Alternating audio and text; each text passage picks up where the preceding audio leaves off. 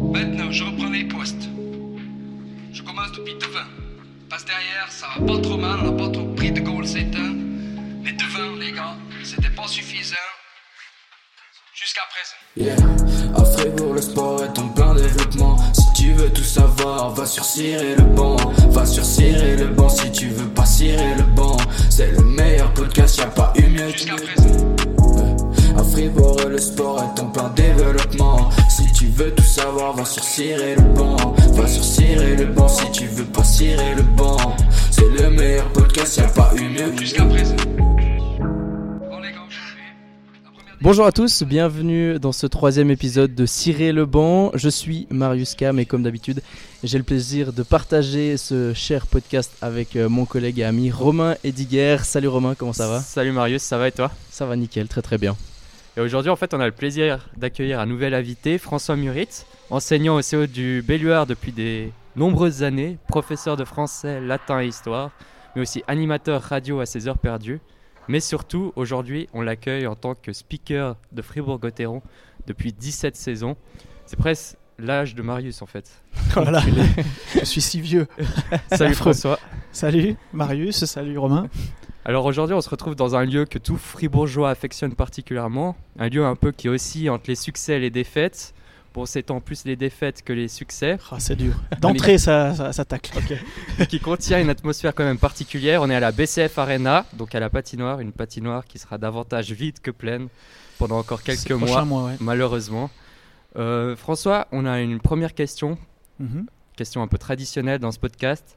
Qu'est-ce que ça signifie pour toi, Cyril Bon je serais peut-être pas très original par rapport à ce qui a déjà été dit, mais euh, c'est une ex- expression que j'entendais en fait euh, beaucoup quand on jouait au, au foot quand on était petit. euh, pour désigner en fait les gens qui, qui étaient remplaçants. Il y avait, c'était en gros soit euh, ceux qui coupent le- les citrons ou qui préparent le thé, soit ceux qui cirent le banc, quoi.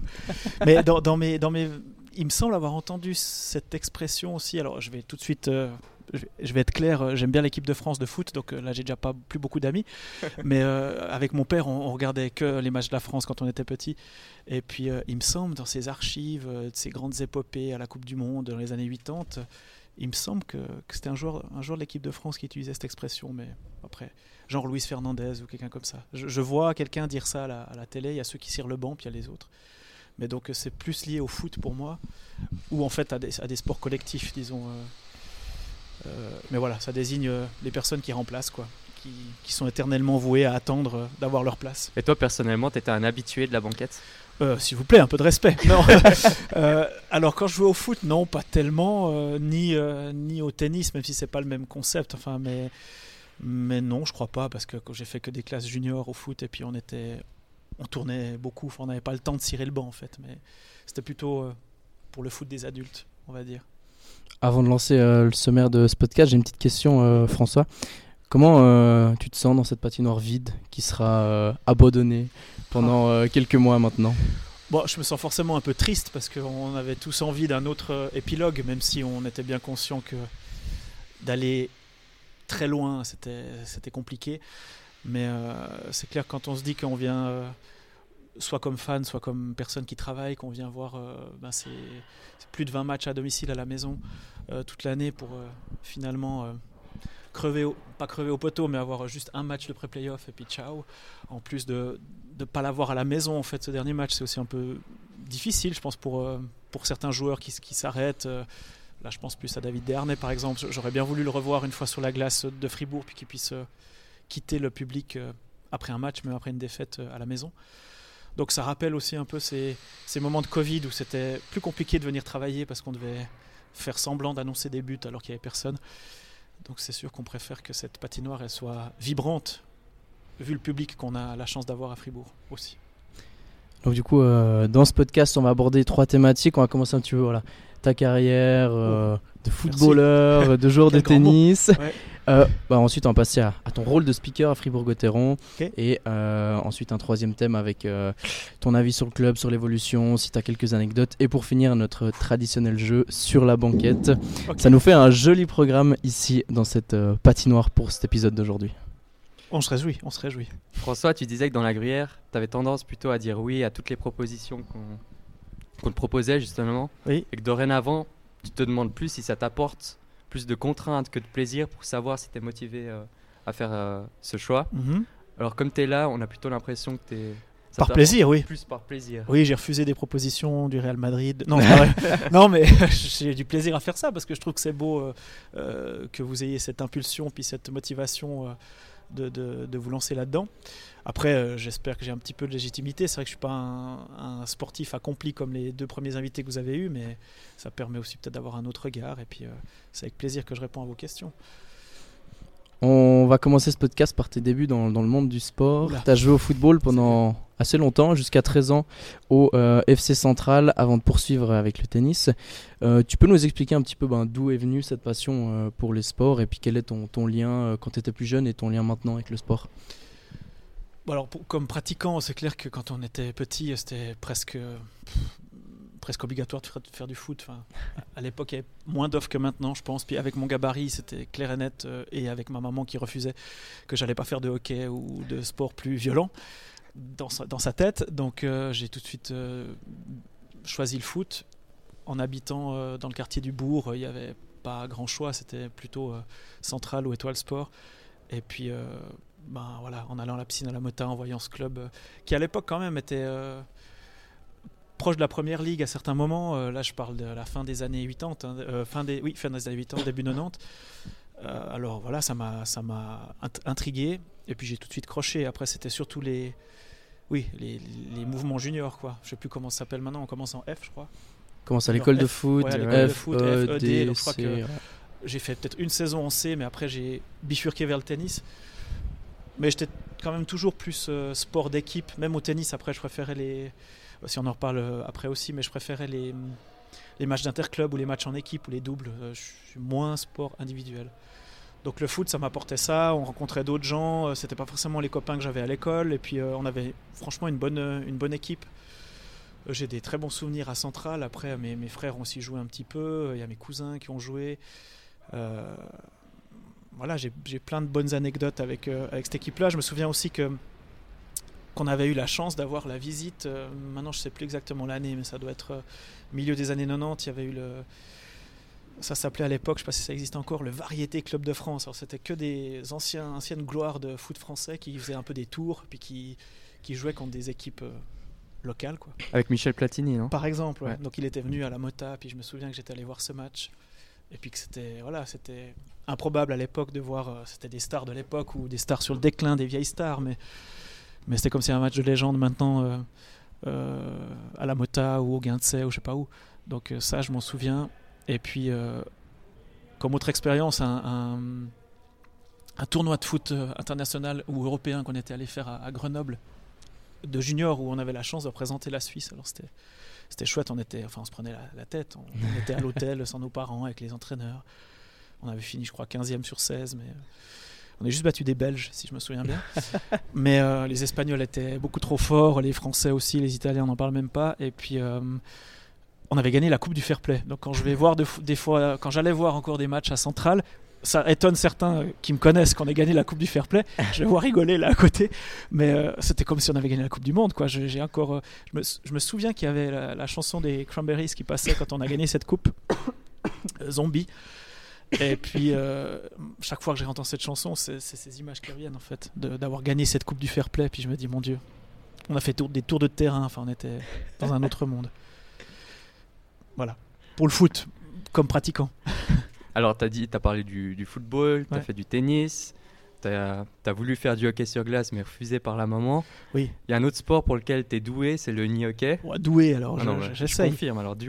Moi, j'ai eu l'occasion de t'affronter en tant qu'élève, puis maintenant de jouer avec toi le, le vendredi midi. Andrei Bikov aussi a relevé tes Oui. talents dans un article de, de presse Qu'il de la est gentil. Ouais. Toi, euh, le nid hockey, c'est quelque chose qui, qui te plaît aussi.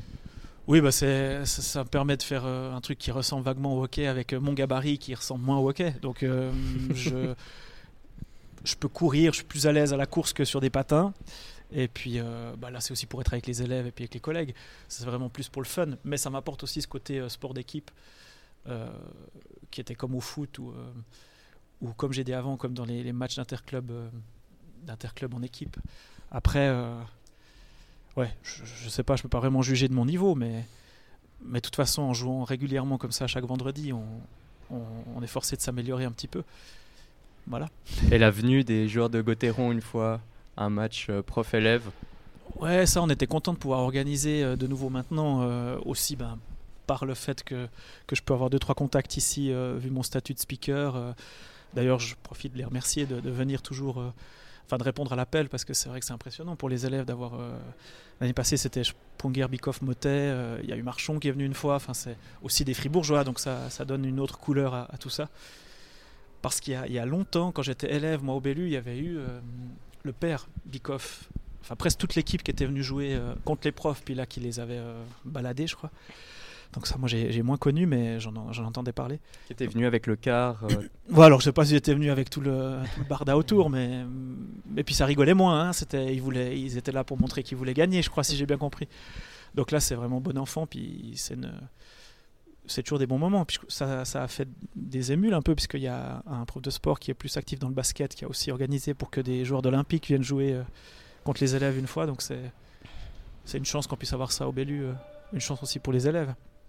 Donc toi, tu as vraiment un, un rapport avec le sport qui est euh, beaucoup dans l'entraide, euh, sport d'équipe. euh, c'est vraiment quelque chose qui te, voilà, qui, qui- qui te fait aimer le sport. Oui, après, ouais, moi j'aime bien ce côté. On, c'est pas le sacrifice, c'est un grand mot, mais on, on- on sait qu'on n'est pas tout seul sur le terrain, puis on, est là pour euh, pour encourager les, copains quand ça quand ça va moins bien, que ce soit pendant le match ou pendant la pause d'un match ou après un match, entre deux matchs, et puis pour euh, ouais pour atteindre ensemble un but qu'on se fixe. Après, euh, à à mon niveau amateur, c'est jamais des des grandes choses, mais c'est sûr quand on peut fêter des petites promotions au tennis de, de ligue en ligue, quand on peut gagner un match en foot euh, ou une finale ou un tournoi Sekulic à l'époque quand on était quand on était enfant, c'est toujours des moments. euh, je vais réutiliser l'adjectif grisant. J'aime bien, ça fait des petits frissons. Voilà. T'as Après, gagné quand- le tournoi Sécoulic Ouais, je crois pas que je l'ai gagné, mais on était allé une fois loin, mais c'est de toute façon c'est- les victoires en quart de finale ou en Ouais, de ou finale. voilà, ou à la limite, c'est ouais, quand tu te qualifies sur un match euh, un peu décisif, puis après le match suivant, tu le perds, mais, mais tu as eu quand même cette petite émotion. Et puis d'être ensemble dans, un, dans toute une journée d'un tournoi, un peu comme les grands, quoi, comme les vrais. C'est vrai que les, les tournois Sequich, ça, ça, Ça fait remonter des souvenirs, Ah ouais, même, même, à, même à nous qui Je avons pense, connu hein. ça. Tournoi Douce Morel aussi pour euh, les gens Ouais. de la, la Gruyère, je sais pas si vous avez Moi, je, connu, je connais moins, mais. vous avez ouais. connu ça, mais c'est plus ou moins la, la même chose. Et donc du coup, tu as aussi un, un lien avec Fribourg-Gotteron forcément. Euh, et encore une fois, dans cet article de la Gruyère avec euh, Glenn Ray, tu disais que tu venais dès l'âge du CO avec les copains, les copines. C'est quoi le premier souvenir qui te vient à, la tête quand on t'évoque ces moments-là? Ah, le premier souvenir. Enfin, le premier souvenir par rapport à maintenant, c'est que on était. Enfin, je trouve qu'on était un peu des tarés parce qu'on. Alors, je connais pas ce que font les ultras aujourd'hui, mais on, on venait vraiment tellement à l'avance dans cette vieille patinoire. On venait deux heures, deux heures et demie à l'avance pour être sous ses tambours. Et puis en fait, finalement, le match, des fois, c'était secondaire parce que tu te disais, je vais être avec mes potes ou avec telle ou telle fille, ou euh, il y aura tel ou tel qui sera là. Puis après, tu t'intéresses un peu aux stratégies, tu t'intéresses un peu au match, et puis il y en a qui décrochent, puis d'autres qui restent. Parce qu'honnêtement, à l'époque, c'était pas non plus. euh, à la fin des années 90, c'était pas folichon, quoi. Il, faisait des, il fallait faire des actions pour sauver Gauthieron, il fallait aller en play-out contre Langnau tout le temps. Enfin, c'était pas. c'était pas du niveau comme on a ces dernières années. Mais euh, c'est là que j'ai croché. Puis après, c'est vrai que. Je sais plus si j'ai dit ça dans l'article de la Gruyère ou pas, mais j'ai. Décidé moi-même de prendre un abonnement, même tout seul en place debout. Bah, on est juste en dessous d'où on est maintenant. En fait, j'étais dans, ce qui était avant le, deuxième cop des, des places debout dans la vieille patinoire. Et puis euh, voilà, je suis resté. Je voyais des gens que je connaissais pas du tout de l'extérieur. Je, je connaissais même pas leur nom, mais je les voyais euh, au match. Et puis, euh, et puis bah, après, j'ai fait une, offre spontanée. Est-ce que vous cherchez un speaker? Quand j'ai commencé la radio, en fait, Radio Fribourg, pardon, euh, c'était même année, je crois, vers 2006-2007. J'ai dit, est-ce que vous cherchez quelqu'un qui peut parler en allemand, français? Puis, euh, par chance, il y avait l'autre speaker qui partait, enfin, un des deux speakers qui partait à ce moment-là. Et ça a commencé il y a 17 ans. On m'applaudit d'ailleurs toujours aujourd'hui quand j'en parle. C'est pas pour moi, mais, voilà. Donc, euh, depuis, euh, enfin, je regrette pas du tout. Puis, c'est vrai que c'est une façon de participer au match différente. Et puis, on en reparlera de toute façon dans, dans la, dans une des autres parties de l'émission. Mais après, comme fribourgeois, ça permet d'identifier. Puis c'est clair que ça, ça fait partie un peu de, des discussions, du, du quotidien finalement d'un Fribourgeois qui s'intéresse au sport quand même. C'est un peu dommage pour le FC Fribourg ou Olympique parce que c'est il y a tout autant de bon, plus maintenant au FC Fribourg mais Olympique il y, y, a des titres en nombre. Le FC Fribourg ils ont quand même une aussi de, de belles années. Mais Gauthieron, il y a quand même un truc particulier. Quoi. Il y a tout le monde qui a un avis sur Gauthieron, euh, lucide ou pas, enfin partisan ou pas, qui, qui, soit fan ou pas. Mais après, je pense qu'aujourd'hui, ça influence moins sur mon humeur qu'avant. Quand mmh. Gauthieron perdait, ça me saoulait. Quoi. Enfin, J'étais énervé le lendemain. Vous pouvez plus te parler euh, Bah pas de ça en tout cas quoi. Tandis qu'aujourd'hui, je peux prendre un peu de recul et puis euh, même si ça me touche encore quand ils se font lamentablement éliminer euh, en pré-playoff, mais voilà, c'est c'est la maturité. Yeah. À Fribourg, le sport est en plein développement. Si tu veux tout savoir, va sur Cirer le banc.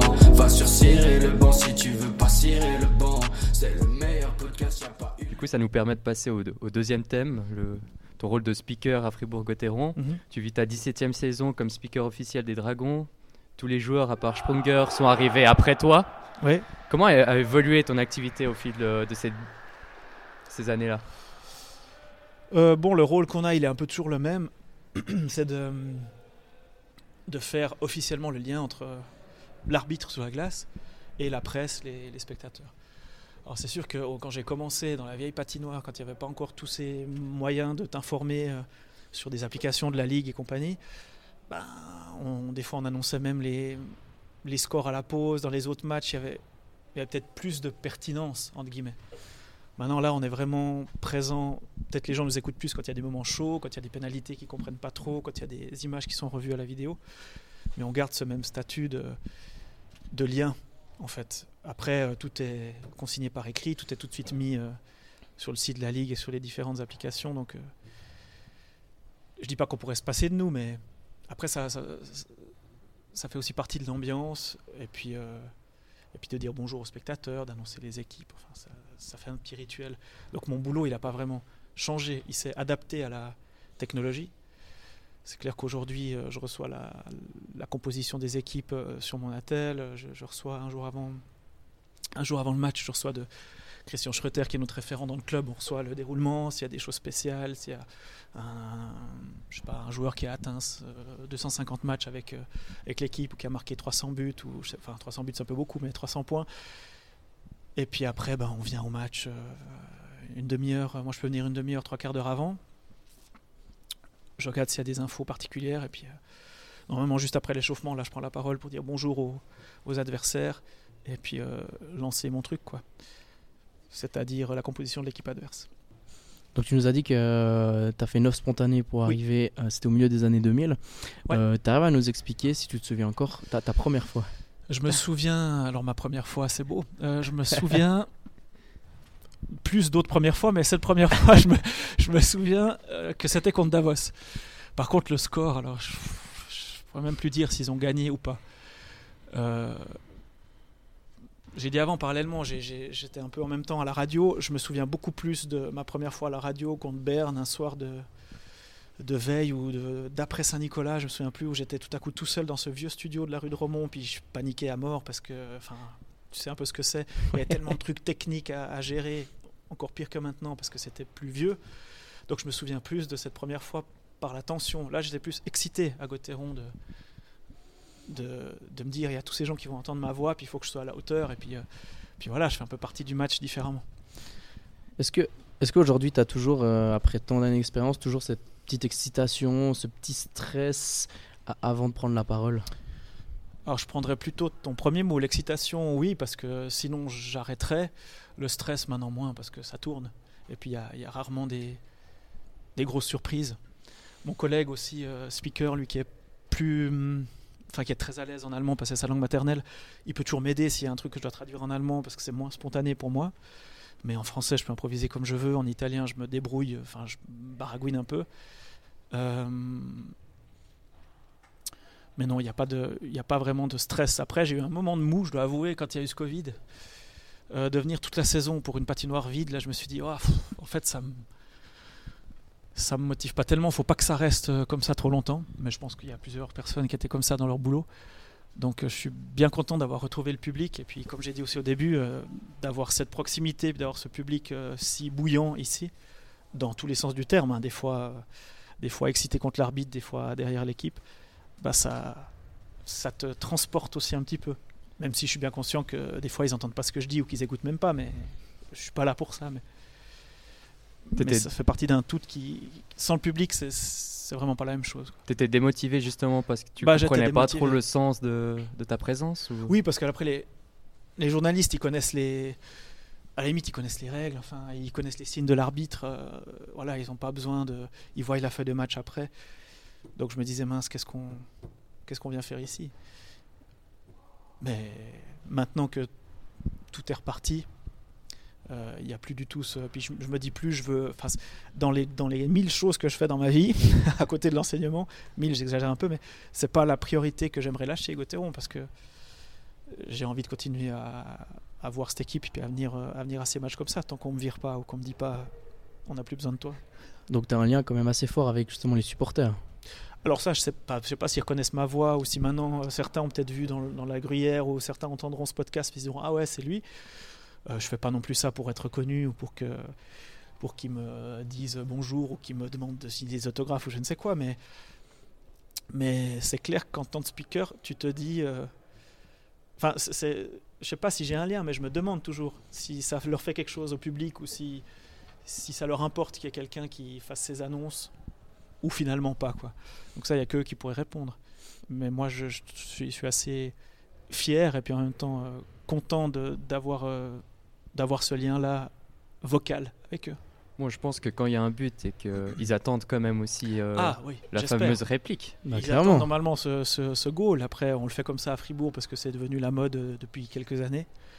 Et puis, euh, dans l'autre patinoire, on faisait pas tellement ça, je crois, et c'était plus sobre, plus soft. Alors là, ils suivent bien. Il y a en plus euh, maintenant aussi, euh, c'était pas la même chanson euh, il y, a, il y a une dizaine d'années, mais là maintenant, il y a, il y a le, le Freed from Desire qui arrive après le but. Ils ont testé vaguement deux, trois petits. euh, petits bruits de NHL à un moment cette Mhm. saison mais je crois que ça n'a pas tellement accroché donc c'était un peu Ça n'a pas flop porté ses fruits, ça n'a pas porté ses fruits ni sur la glace ni dans le, dans le public. Mais donc c'est vrai qu'il y a, je comprends ce que tu dis, il y a un petit rituel qui s'installe quand il y a le but. Et puis ça, je pense quand même que c'est, on va pas dire précieux, mais c'est, c'est un repère pour eux, pour, pour les fans. ouais. Est-ce que tu peux nous décrire une soirée type lorsque tu dois assumer justement ce rôle euh, de speaker, peut-être avec les, les horaires et tout ça? Ouais, alors je viens, bon maintenant normalement c'est toujours 8h moins quart le, le début des matchs, mais il y en a très peu, voire presque plus du tout, à part 8h le dimanche. Mais il n'y a plus ces matchs l'après-midi. Donc je viens à 7h, je dirais, grosso modo. Là, mon équipe, il faut quand même les citer, enfin mon équipe, ils ne m'appartiennent pas, mais l'équipe euh, de mes collaborateurs, euh, de la- officiellement de la table de chronométrage, où on est 6 dans la cabine, donc 5 de l'équipe plus euh, un référent de la RTS. Ça fait donc 6, plus deux personnes qui sont au banc des pénalités. Euh, ces gens-là, souvent, ils sont déjà ici quand, euh, quand j'arrive. Donc sans eux, il n'y a pas de match non plus. Je ne sais pas si je veux citer tous leurs noms parce que je vais en oublier forcément, mais il y a toujours quelqu'un qui s'occupe de préparer la feuille de match, quelqu'un qui s'occupe de préparer l'horloge, donc l'affichage du timing, parce qu'après tout ce qui est visuel de l'écran et de la sono, c'est la régie qui, qui gère nos micros et, et toutes les pubs et les, le totomate, etc. Et puis il y a les deux personnes au banc des pénalités qui sont là pour donner l'époque au début de l'échauffement. Donc moi je peux arriver à 7h même en étant à la bourre à 7h15. Parce qu'après l'échauffement se termine à 7h20. L'équipe technique met euh, en, en marche euh, les petites pubs du début. Et puis à 25, 28, euh, je dis mon bonjour. Puis là après, il y a Stéphane Descorvets qui prend le flambeau sur la glace avec les patins.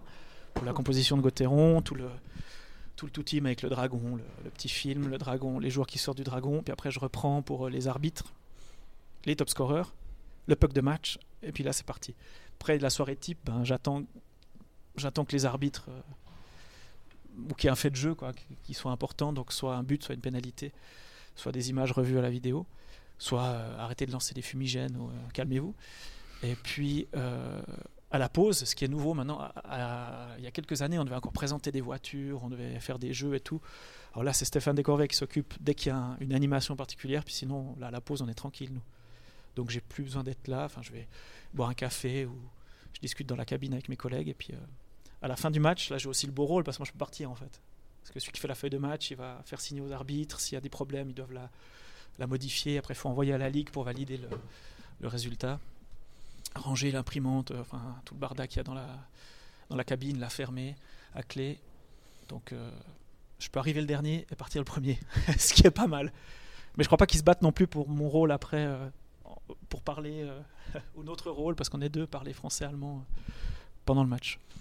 Est-ce que c'est vraiment un, un travail aussi d'équipe justement dans cette cabine de chronométrage? Oui, oui. Euh, c'est peut-être aussi ce qui me plaît justement parce qu'on est, on est une bonne équipe à tourner. Alors là, j'ai cité, enfin j'ai dit qu'il y avait 5, donc 7 personnes plus celui de la, RTS. On, doit être, euh, on doit être un ou deux de plus encore dans l'équipe parce qu'il y a, deux ou trois personnes qui tournent sur certains postes. Avec mon collègue speaker aussi, on donne euh, nos, disponibilités à notre chef en début de saison, puis il répartit ça le plus équitablement possible. Mais c'est sûr que euh, on est complémentaires. Euh, comme on suit le match la plupart du temps quand même, sauf si c'est un peu soporifique ou qu'on en a un peu marre, mais normalement on est très, très concentré.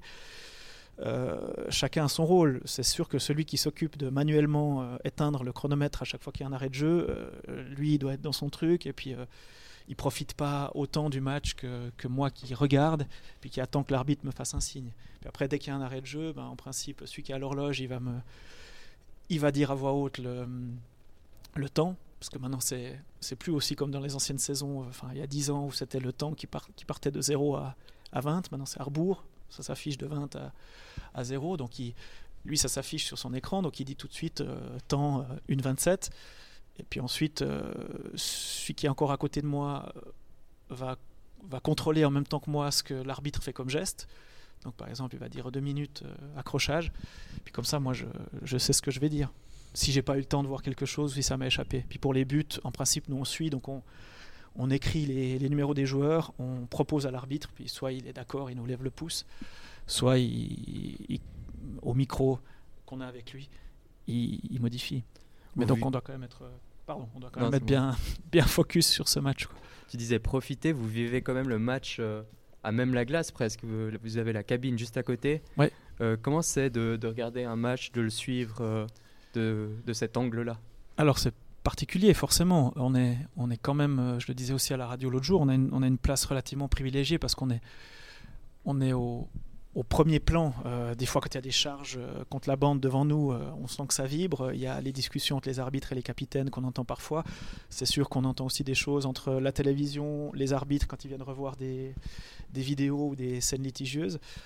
Après, euh, maintenant qu'on a la cabine un peu hermétique, c'est un tout petit peu différent. La cabine, elle est vraiment fermée. Et puis, euh, on est comme dans une bulle où, je te disais aussi euh, avant, l'interview, des fois, on, se demande, il y a quoi comme ambiance dehors? Parce que on entend moins que dans l'ancienne patinoire où c'était une cabine à roulettes sans vitres de face. Donc, il faisait déjà froid. Et puis, on, avait, on entendait tous les bruits. Euh, alors là, on entendait vraiment quand il y avait deux joueurs pénalisés. euh, à l'époque, euh, je prends un exemple au hasard, Sean Hines qui était pénalisé, et puis qu'il y avait un autre joueur qui était pénalisé de l'autre côté. Il s'envoyait encore des, des noms d'oiseaux et des insultes. Là, on les entendait bien. Là, je dirais, vu la taille de la cabine, ils ne peuvent plus tellement se voir. Et, et puis, et puis, on a moins cette, cette impression. On a deux petits angles morts, forcément, dans les côtés, de chaque côté. Mais, mais ça, reste, ça reste une belle place. Puis après, je profite quand même une, deux fois par saison d'aller euh, dans les gradins pour euh, voir de haut, parce que tu vois un peu mieux la stratégie quand même, ou les mouvements euh, d'équipe que quand tu es à la glace. Et puis je peux m'exciter un petit peu aussi quand je suis dans les gradins. Parce que, Parce que dans la cabine, Voilà. pas du tout. ouais, alors je peux m'énerver euh, sans que le micro soit ouvert, et puis sans que l'arbitre me voie, si c'est contre lui que je m'énerve. Ou peste- on peut pester contre un joueur qui perd un puck, euh, ou contre un, un adversaire qui commet une faute qui, selon nous, est honteuse. Mais tu dois très vite switcher en disant maintenant l'arbitre il va me dire un truc. Je peux être d'accord avec lui ou pas. Je m'énerve pas parce que sinon euh, il peut y avoir un rapport, il peut y avoir un blâme, il peut y avoir une amende. Alors ça fait du bien de temps en temps de relâcher un peu ce contrôle, puis de te dire je vais dans le public pour euh, crier, pour euh, m'exciter sur toutes les actions, enfin presque toutes les actions, et puis me laisser aller quoi. Comment tu te sens quand tu te retrouves euh, dans le COP avec les, autres spectateurs, voilà, à chanter, à crier? Alors, il me faut un petit moment pour euh, switcher vraiment, pour pas être trop sage, entre guillemets, Euh, même si je, je suis jamais non plus totalement insultant, mais puis après, je me fais prendre forcément par les chants, par les applaudissements aussi, et puis bah, je peux pas m'empêcher aussi de, de laisser traîner un peu mon oreille de, à gauche et à droite, parce que c'est clair que ça arrive qu'on fasse des erreurs aussi comme, euh, comme speaker, ou alors que même l'arbitre, il voit, il donne des numéros de, de joueurs qui sont pas forcément dans le bon ordre, où il dit bah, c'est lui qui a marqué, puis en fait c'est pas lui, puis après il fait la correction, mais quand le public a vu autre chose, et puis que c'est le speaker qui annonce, euh, t'entends des fois, mais ce speaker, euh, il est nul, ou il a rien vu, ou il a, il a pas vu que c'était euh, l'autre qui avait marqué. Puis en fait, quand on sait ce que c'est, on sait pourquoi le speaker a annoncé ça, on est obligé d'annoncer ce que l'arbitre nous dit. Et puis des fois, ça m'énerve un peu, où je me dis, bon, ben, ils savent pas tout ce qu'il y a derrière, c'est normal en même temps. Mais... Pour ex- Ouais. expliquer quand il y a un but, Mhm. toi tu notes euh, ce que tu as vu, puis après l'arbitre vient et confirme ou pas Voilà. ce que tu as vu. Alors oui, en principe. Après, ça dépend. euh, je suis pas le seul à décider. Enfin, je décide jamais de qui a marqué, mais euh, je, je propose quelque chose. On propose euh, toute l'équipe qui a regardé l'action parce qu'on dans la cabine on regarde tous, puis on, se dit ah là oui, c'est là c'est euh, c'est Sprunger qui a marqué sur passe de, de Desharnais et de, de Sorensen. Voilà, donc euh, moi je mets juste mes petits numéros 86, 51 ou top scorer et puis 9. Puis après on monte cette feuille à l'arbitre quand il vient. Alors il y a des arbitres qui de toute façon aiment aiment dire eux-mêmes. Donc ils vont regarder, ils vont voir que c'est juste, mais ils vont redire parce que euh, voilà, c'est leur façon aussi de montrer que c'est eux qui ont le lead. C'est pas grave, hein, chacun son style.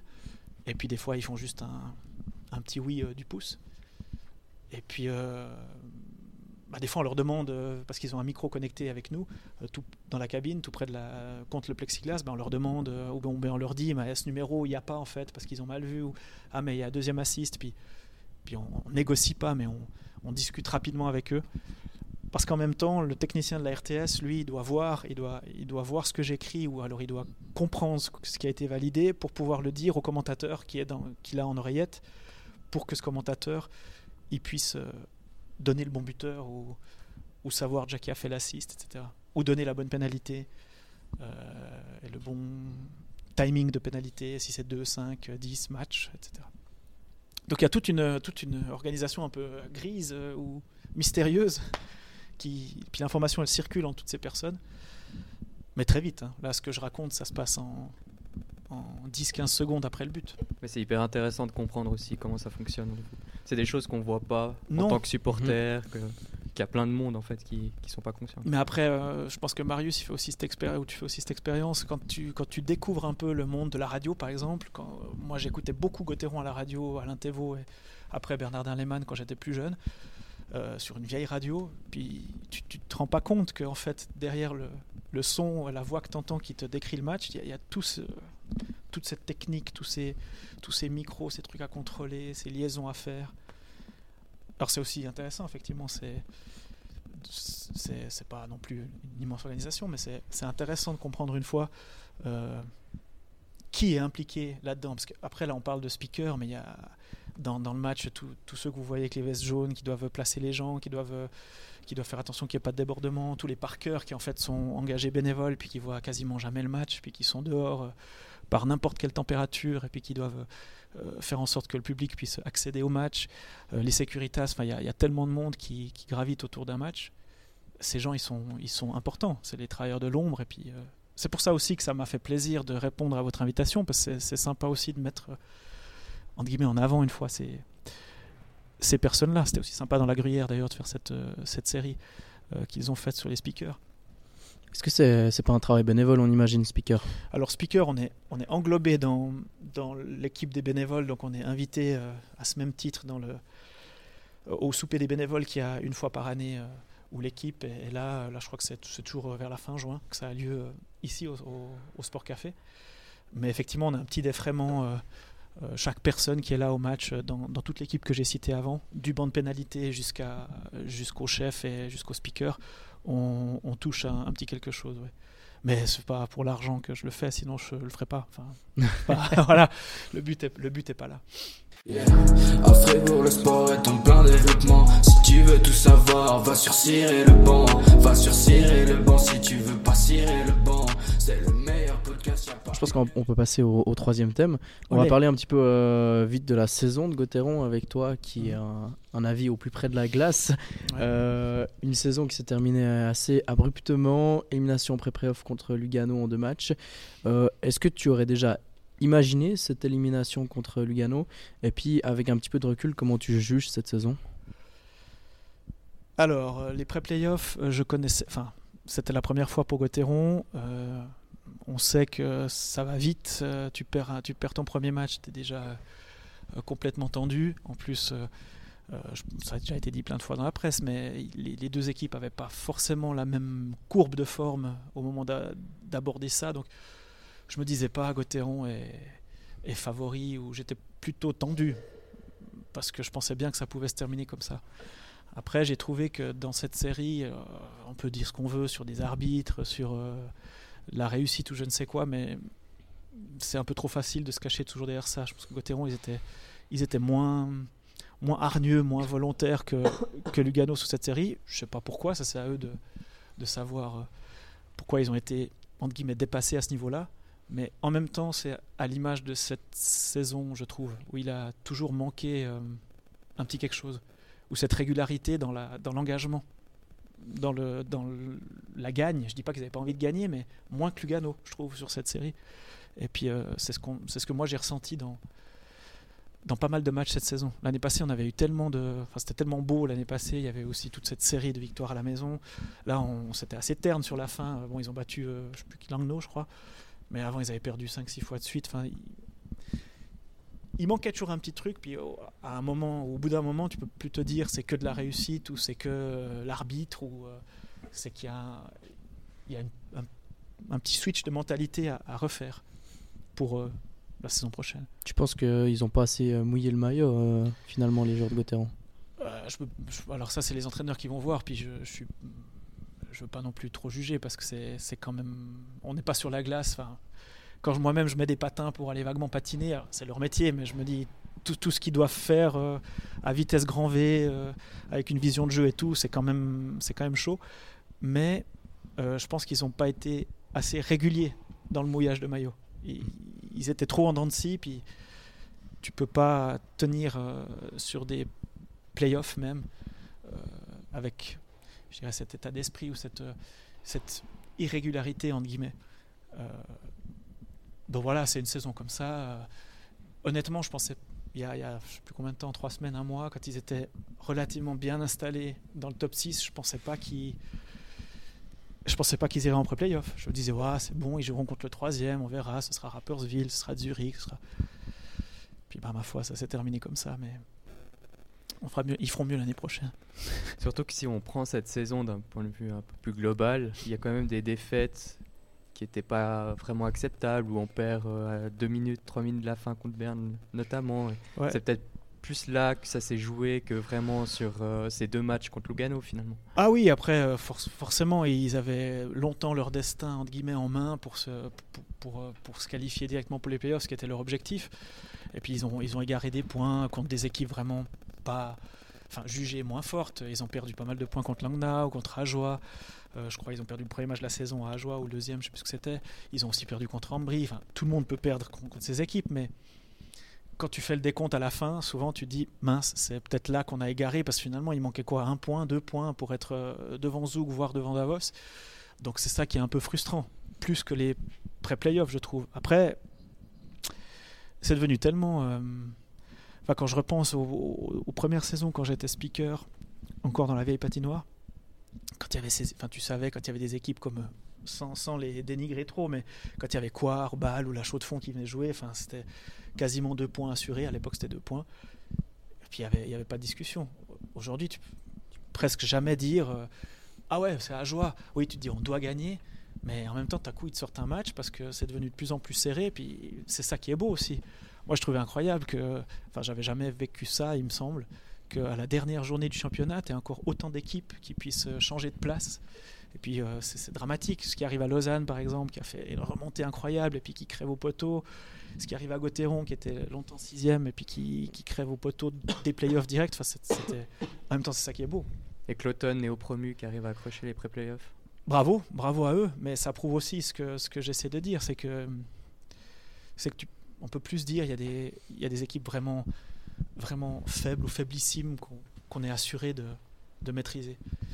Et puis ben tant mieux, finalement ça fait ça met du piment puis ça, ça donne sa chance à tout le monde, même si après de toute façon à la fin euh, c'est toujours les gros- Suisses allemands les qui gros- gagnent. Ouais, alors je sais pas si ce serait Suisse allemand cette année, mais c'est toujours les gros les gros budgets, les, les plus gros budgets.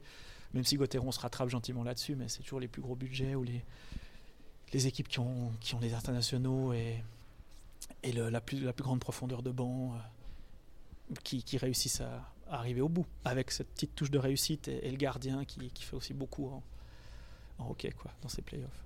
Mais au début de cette saison, on pouvait quand même euh, deviner qu'un Ajoie n'allait pas forcément finir en playoff. Ça c'est sûr. Ouais. Voilà, c'est un petit club, petit budget, petite patinoire. euh, Ils ont réussi à faire quelques surprises, mais. euh, Oui, après, je sais plus, j'ai pas été regarder si, pour comparer par rapport à leur saison passée, s'ils avaient fait euh, autant de points, moins ils ont de fait points. beaucoup. Ils ont fait beaucoup mieux. Ils ouais. ont fait beaucoup Ouais. mieux. Euh, bon, là, c'est dur pour eux contre Langnau. C'est des, des matchs un peu à couteau tiré. Je sais pas ce que ça va donner s'ils doivent se, se coltiner euh, la chaux de fond ou Holton ensuite. Euh, voilà. Bon, en même temps, comme tu dis, je pense que même ils, ils devaient se douter qu'ils étaient plus prédestinés à cette place-là. Puis mentalement, ils doivent être prêts. Rien rien n'est fini. Est-ce que tu vois euh, un chaud de fond revenir en National League ou Je à sais pas Holton où ils en sont dans le Holton, je connais moins, je peux pas trop juger. La chaux de fond, euh, c'est vrai qu'il y a eu il y a quelques années, et puis je crois que c'est aussi un, c'est un endroit où il y a, où il y a une mentalité du hockey qui moi me parle plus que Holton par exemple, sans, sans être méchant avec eux, mais il y a eu beaucoup de titres à la chaux de fond euh, dans les années je crois 70. euh, Il y a une belle patinoire, il y a une grande patinoire. Ouais, je trouve que ça pourrait être bien. Après, je sais pas s'ils ont les moyens. Je sais pas où ils en sont dans les, dans les discussions sur le- les possibilités d'accès à la Liga ou pas, à la National League ou pas. Il y a beaucoup de bruit tout à coup. Oui, alors, si, vous ent- si vous entendez un peu du bruit de, de, de puck, de shoot, c'est les U17 de Fribourg-Gotteron qui sont en train de défendre. euh, c'est quoi leur place en, en élite? U17 élite, Ouais, ouais. je crois. Tour de relégation contre, euh, Contre Lausanne. contre Lausanne donc, Ça euh, commence dans un quart d'heure. quoi. La saison n'est pas finie chaud. finalement. Il y a encore du spectacle sur la glace. Exactement. Bah, du coup, je pense qu'on va passer au- à notre petit jeu la banquette. Aïe. Ouais, exactement. Ok. Euh, tu veux commencer, Romain? Ouais, je peux commencer. Donc, euh, c'est Quel simple. est ce jeu? Tu connais la, la banquette? Euh, Rappelle-moi la banquette. Alors, sur la banquette, c'est un petit jeu où on te pose des questions assez courtes, assez simples. Ouais. Tu peux répondre et puis un peu développer tes, tes réponses. Ok. Alors, François, entre nous, les expressions latines, c'est beau parce que personne les comprend finalement. Euh, c'est vrai, mais c'est triste que personne ne les comprenne. Après, le latin, ce qui est beau dans cette langue, j'ai entendu encore un, rappeur qui disait ça l'autre jour sur je sais plus quelle, euh, quelle plateforme. C'est une langue qui irait bien pour le rap ou qui est une, langue de punchline un peu? Parce que c'est très hermétique, c'est très résumé. Il faut en, en moyenne deux à trois fois moins de mots qu'en français pour dire les trucs. Là, il prenait l'exemple euh, que tout le monde connaît pratiquement, euh, Veni Vidi Vici, pour dire je suis venu, j'ai vu, j'ai vaincu, ça fait trois mots au lieu de neuf. Ça fait une sorte de petite punchline à, à l'antique comme ça. Donc euh, voilà pour les citations latines. Ça, ça reste euh, dans mon cœur. T'en avais pas encore fait durant ce podcast, Non, là, obligé de te lancer. Ouais, je, je- je peux en faire plein. Enfin, il y en a plein que les gens connaissent dans, dans le commun, quoi. In vino veritas, euh, per aspera ad astra. J'aime souvent le, la dire à mes collègues ici qui se moquent de moi parce que je fais du latin. Donc, per aspera ad astra, ça veut dire euh, vers les étoiles par des chemins difficiles. Ça colle bien à Gauthieron, même si les étoiles, elles sont éloignées en ce moment. Et puis, euh, il y a une autre, audaces fortuna juvat, qu'on aime bien placer. La chance sourit aux audacieux. Ah, C'est du Virgile et c'est beau. Voilà. Ça me permet de faire un petit shout-out à mon ancien prof de latin, Bruno voilà. Charrière. Ah, je le connais un peu, oui. Qui va Bulle. sûrement pas nous écouter, mais. euh, C'est pas grave. Ouais, il est moins sport que latin, mais voilà. Mais je l'ai croisé à, à Bulle récemment, un match de foot à Bulle. Ah bah voilà. Deuxième Ah, question, ton plus beau souvenir avec les Dragons. Ah là là, mon plus beau souvenir comme speaker comme speaker. C'est dur, j'aurais presque envie de faire un podium, mais si je dois mettre le. Tout premier, je pense, c'est quand j'étais au micro, quand ils ont éliminé Berne en 2008, quand ils avaient fini juste juste 8 Berne avait, je crois, 40 points d'avance. Puis ils ont éliminé Berne euh, avec beaucoup de suspendus, 6 sixième match, beaucoup de prolongations, penalty. C'est Montandon qui avait marqué encore sur passe de Benny Plus et Tony Mekiao à l'époque. Parce que Sprunger était suspendu ou blessé, Bikov jouait pas, Benny Plus était top scorer. Et puis euh, ouais, la, la patinoire, la vieille, elle, elle s'est effondrée. Quoi. Enfin, j'ai encore la chair de poule maintenant, mais c'était, c'était tellement hallucinant. De, à l'époque, Berne, c'était vraiment le Berne euh, tout puissant. Gauthieron, c'était un budget misérable par rapport à aujourd'hui. Puis de les battre avec peu de joueurs, avec ces matchs qui, qui n'en finissaient pas, oh, c'était hallucinant. Aucun supporter ne m'a entendu, je pense, parce que c'était pas possible. Mais voilà, je pense que ça c'est un, un des bons, si ce n'est le meilleur souvenir. Une personne dont tu aimerais annoncer le goal Une personne dont j'aimerais annoncer le goal. dans ton entourage ou... Ah, pas forcément qui joue. Pas forcément qui joue. Ouais. Je. Je sais pas si j'aimerais annoncer. Je, vais, je peux en dire deux. Oui. Ah ouais. Alors, Alors- qui tu veux dire Non, je sais pas.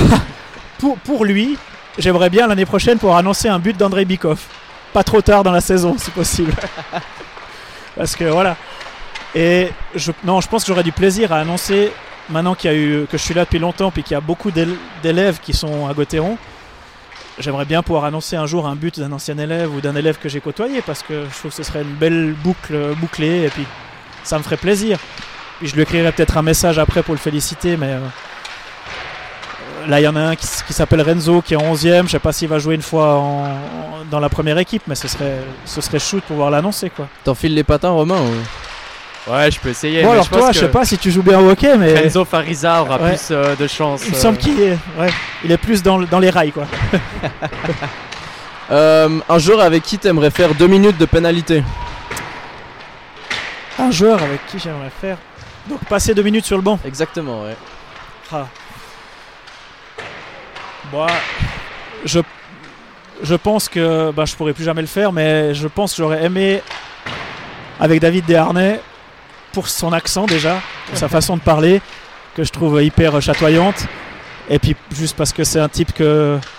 C'est juste un type bien. Alors peut-être je me trompe, hein, mais je crois pas.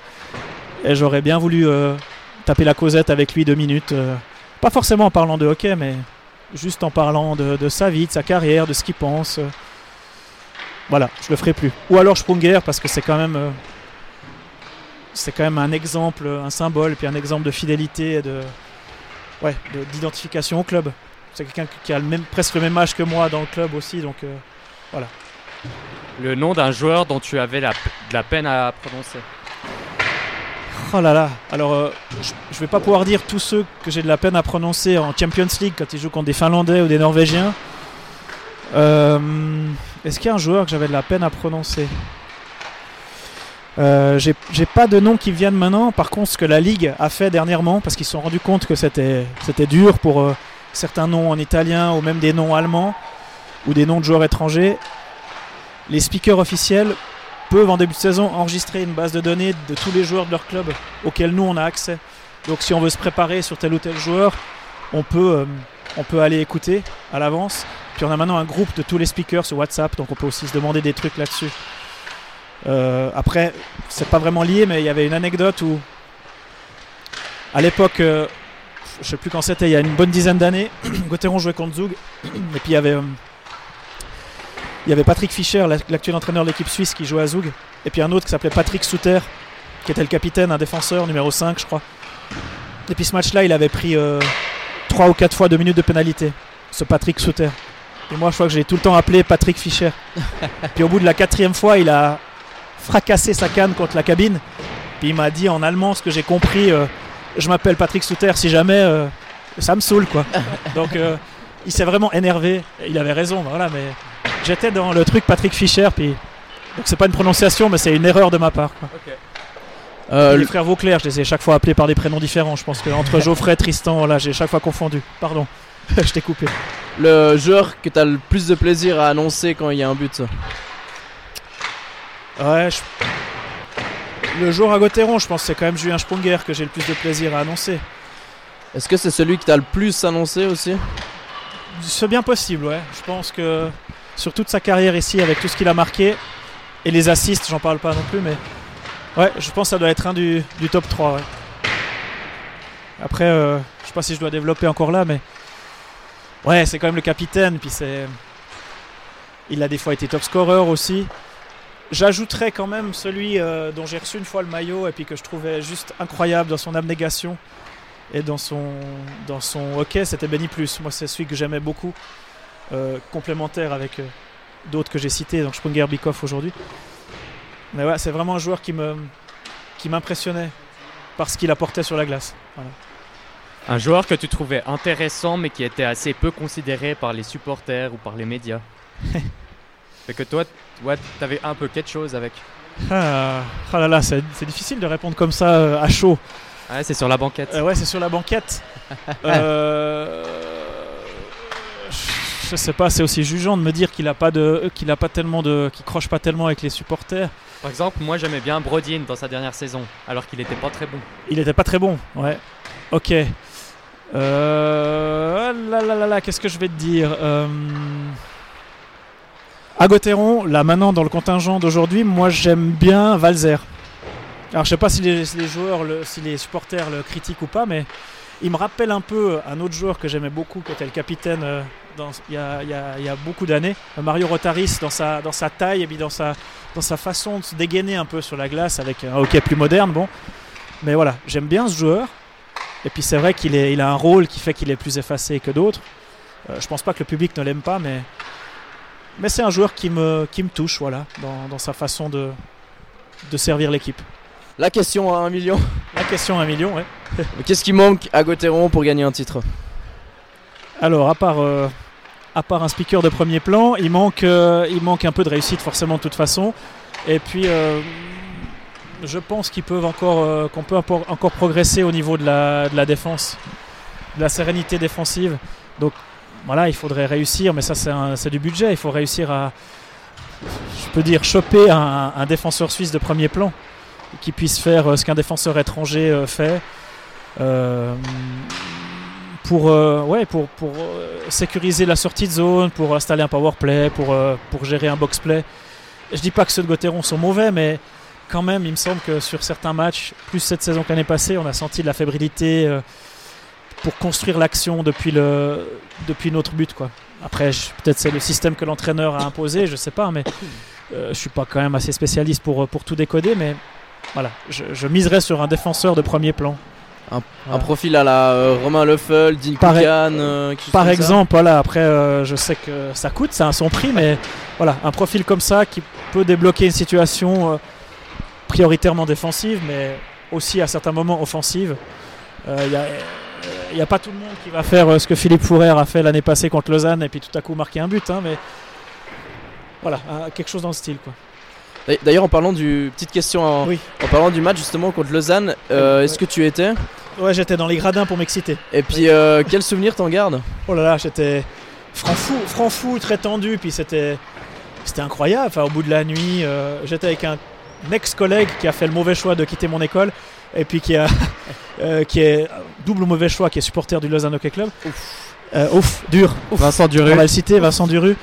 Donc qui y croyait autant que nous, parce que euh, je crois que c'était c'était quoi 4, 4 à la fin du temps réglementaire ou un truc comme ça? Ou 2-2 ou 3-3, je sais plus, mais ouais, j'étais franc fou et heureux et soulagé, mais pff, je crois que j'ai- j'ai perdu euh, 10 ans de vie en, en 30 minutes, quoi, parce que c'est fou ces prolongations qui se terminent pas, quoi. Et, et fatigué le lendemain. Ah oui, non, là, euh, ouais, alors il faut rentrer à la maison, boire quand même un ou deux coups, puis le lendemain on fait rien, parce qu'on réalise ce qu'on a vécu la veille. Des moments de sport incroyables. Ça me permet de, ju- juste avant de finir, de citer l'article de Grégory Beau justement sur ces playoffs à, à Ouais. rallonge qui était très intéressant. N'hésitez pas à aller, à aller lire un, un coup, c'est sur le Blick. Et du coup, moi j'ai une dernière question. Qu'est-ce qui est le plus satisfaisant? Un but ravageur de Di Domenico ou une victoire écrasante contre les élèves du Belluard au Unihockey à la fête de Noël? Ou alors euh, clairement la première. Euh, on est d'accord que c'est ce qui est le plus satisfaisant. ouais. Oui, un but rageur demi. Parce que. euh, Parce que t'as l'habitude de gagner contre les élèves. Alors déjà, oui, euh, on a l'habitude. Je vais mettre tous mes collègues avec. Et puis. euh, voilà, je laisse passer la sirène. C'est que. Je trouverais beau que les élèves réussissent à gagner une fois devant, euh, devant leurs camarades et puis qu'il y ait beaucoup d'ambiance dans cette salle de sport euh, à l'école. Après, il y aurait certainement encore plus d'ambiance dans cette patinoire euh, si Di Domenico met un but rageur pour se qualifier en finale ou plus si affinité. Enfin voilà, mais je me réjouis quand même. Je sais pas trop quoi penser de, de son retour, on verra. Euh, on voit dans les playoffs euh, qui joue là maintenant à Berne qu'il peut apporter beaucoup, mais dans tous les sens du terme. hein. Enfin, il faudra le il canaliser. apporter, il peut apporter beaucoup de punch. Ouais, beaucoup de punch, mais justement, peut-être qu'il peut réapporter cette mentalité encore plus rageante et gagnante qu'il avait l'année passée, qui a des fois fait défaut euh, sur un match en entier cette année. Mhm. Et puis euh, forcément que lui, alors euh, s'il s'il retrouve ce niveau-là, il débloquait des matchs euh, quasiment à lui tout seul, où il arrivait à trouver une solution là où on n'en on n'en pensait plus. Voilà, il faudra juste le canaliser, faut qu'il se canalise, mais à voir. Puis on arrive donc gentiment à la fin de ce troisième épisode de, Cyril Ban. François Murit, on a pris énormément de plaisir à discuter Ben, avec toi. Merci plaisir beaucoup. pour moi, merci. Très sympa de, de nous avoir accueillis ici dans la patinoire où on a eu même l'ambiance à Ah la là, fin de ce podcast avec le, le match qui va débuter d'ici euh, quelques instants. Oui. Merci également euh, à vous les auditeurs pour, pour vos retours. N'hésitez pas à nous écrire sur les réseaux si vous avez des questions, des remarques. euh, ça nous fait toujours plaisir. Et puis, euh, bah, Romain, on va se retrouver dans, dans deux semaines. Exactement, ouais, on se retrouve dans deux semaines. On sait pas encore avec qui, mais euh, Est-ce qu'on L'invité est-ce- mystère. est-ce qu'on- est-ce qu'on peut faire un peu de teasing ou bien ouais, on a une idée? Bah, Ah. moi j'ai pas d'idée, mais tu peux teaser alors. Je sais pas. euh, Allez. Peut-être euh, on va partir dans les montagnes, on va rester sur Ah, les routes, voilà. on, on verra. Ça Ah. sera les montagnes alors. Ou on reste sur la route. Là On maintenant, va, sur la dévaler, route. on va le dévaler les routes. il y a la curiosité qui est peut-être. attisée. euh, on va Ça, monter en flèche les auditeurs. François Boum.